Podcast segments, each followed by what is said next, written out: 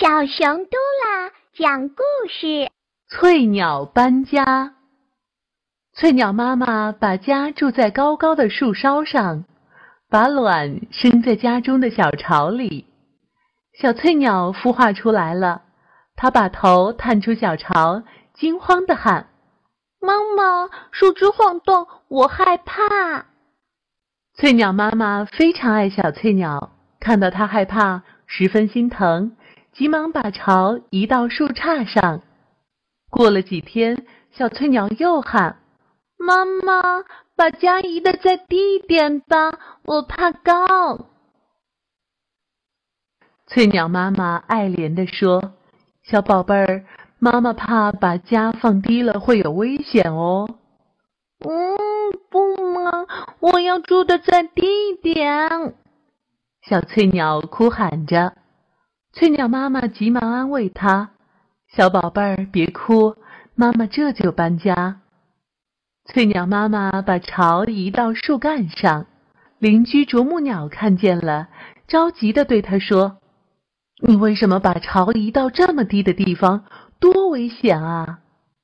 翠鸟妈妈说：“哎，小翠鸟怕高，我这个做妈妈的绝不能让孩子受到一点惊吓和委屈。”可是没过几天，小翠鸟又在巢里面哭闹起来。